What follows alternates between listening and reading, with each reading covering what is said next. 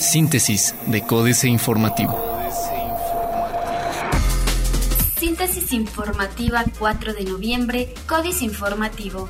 Códice Informativo.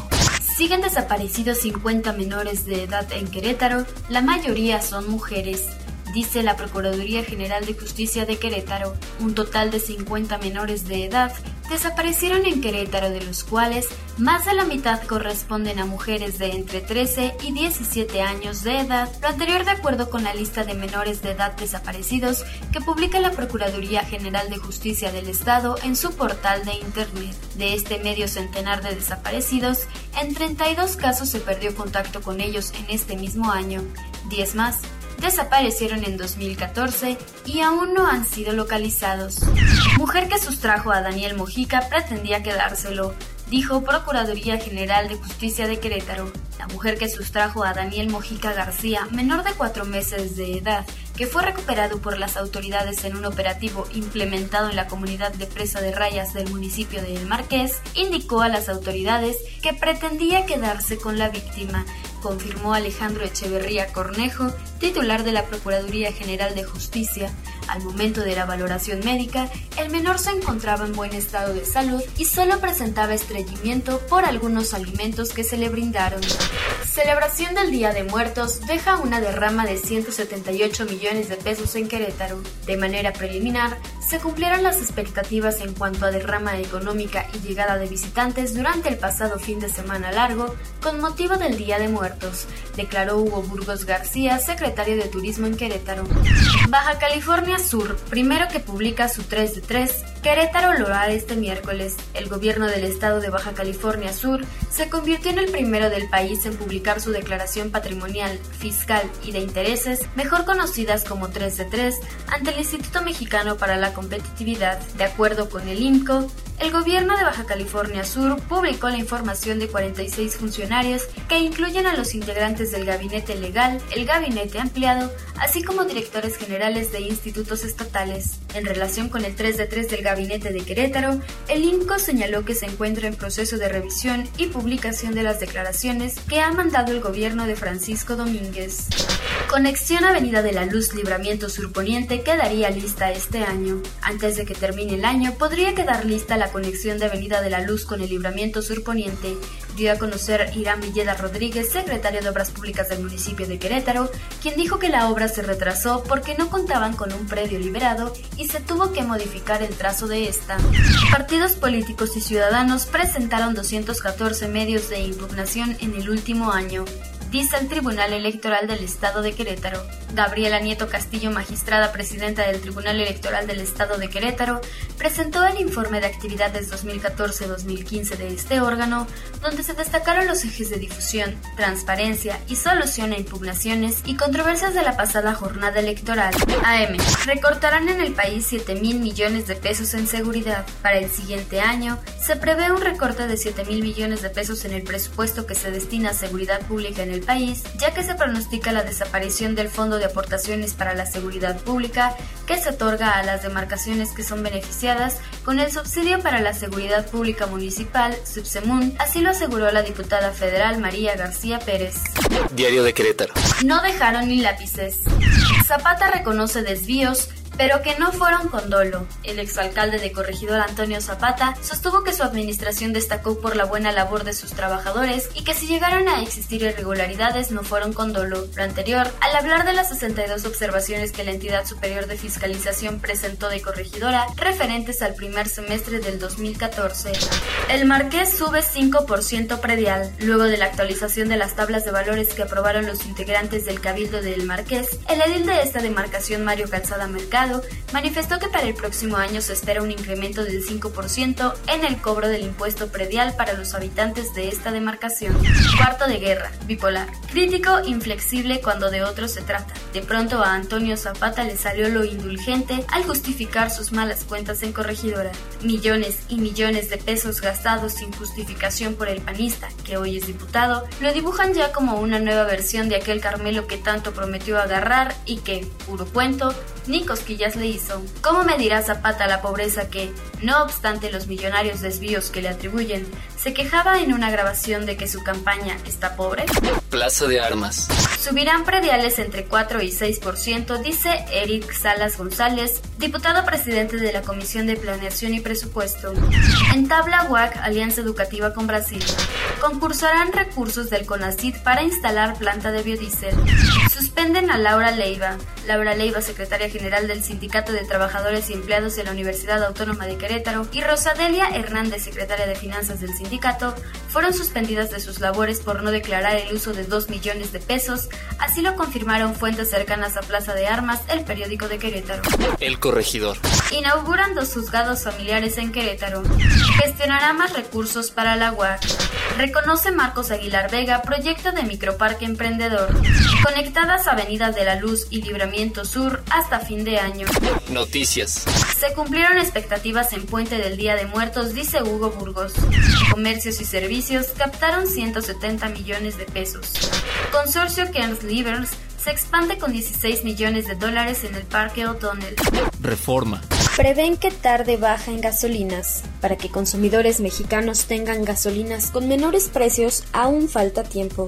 Así lo explican empresarios del ramo, mientras no haya un diferenciador en la calidad de los combustibles que se vendan en México, donde Pemex seguirá siendo el proveedor monopólico, las reducciones en el precio entre un establecimiento y otro serán marginales apenas por menores costos de transporte o algún tipo de eficiencias que logren los gasolineros. Infla Secretaría de Comunicaciones y Transportes cifras sobre caminos federales. Pierden fuerza en tarjetas de crédito. El negocio de tarjetas de crédito está perdiendo fuerza en los dos bancos más grandes del país, reflejan los reportes financieros al tercer trimestre de 2015. La cartera de tarjetas de crédito de Banamex se contrajo 6.3% en julio-septiembre de este año, mientras que la de BBVA Bancomer solo creció 1.1%. Pretenden revivir el fondo del moche. La jornada. Banco de México dice que especialistas recortan por décima vez la previsión del Producto Interno Bruto. Las remesas suben 5.9% entre enero y septiembre del 2015. Más de 12 proyectos de inversiones mexicanas en Cuba están en trámite. Más de 12 proyectos de inversiones mexicanas en Cuba están en trámites y esperamos que tengan fructífero desenlace, dijo el viceministro primero del Ministerio del Comercio Exterior y la Inversión Extranjera, MINSEX, Antonio Carricarte. No se recortará el presupuesto educativo, pero se exigirá aplicación eficiente, así lo dijo el secretario de Educación Pública, Aurelio Nuño. Excelsior. INEGI. Ritmo económico se mantiene, liga avances consecutivos. Dan primera concesión de geotermia a la iniciativa privada. La Secretaría de Energía otorgó la primera concesión para la explotación de recursos geotérmicos a una empresa de capital privado que prevé generar hasta 50 megawatts de energía eléctrica. La autorización es para desarrollar el domo de San Pedro en Nayarit y fue otorgada a la compañía geotérmica para el desarrollo SAPI CB, subsidiaria de Grupo Dragón, la cual en la primera fase está realizando una inversión de 2.600 millones de pesos para comenzar con la producción de 25 megawatts. Remesas suman 8 meses seguidos al alza. Especialistas ven menor inflación en encuesta de Bancico. Internacional. Venezuela. Empresas se preparan para ajustarse a nueva normativa de precios. Comienza en Brasil proceso contra Cunha por ocultar cuentas en Suiza. Petroleros mantienen huelga contra la reducción de inversiones del gobierno en Petrobras. Gane quien gane, respetaré el resultado de las legislativas, aseguró el presidente de Venezuela, Nicolás Maduro. Avaricia. El libro que revela gastos excesivos y bienes millonarios en el Vaticano.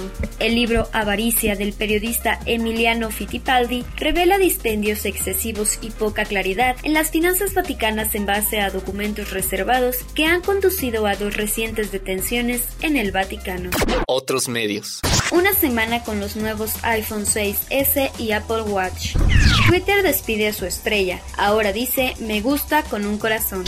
Activision comprará al creador de Candy Crush por 5.900 millones de dólares. Abre Amazon su primera librería física en Seattle, Washington. Financieras.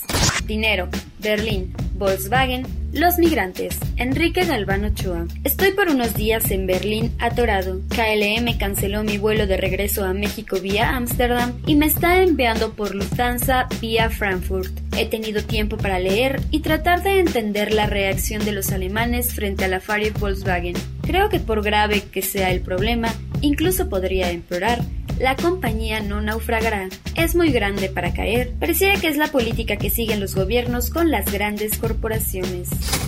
México S.A. Economía recortada otra vez. Carlos Fernández Vega. ¿Cómo van de bien las cosas? Que sería un verdadero milagro que la tasa de crecimiento económico cerrara el presente año ligeramente por arriba del 2.2% para un promedio anual de 1.8% en la primera mitad del gobierno peñanietista. Migajas y más migajas para un país al que le urge infinitamente más que eso.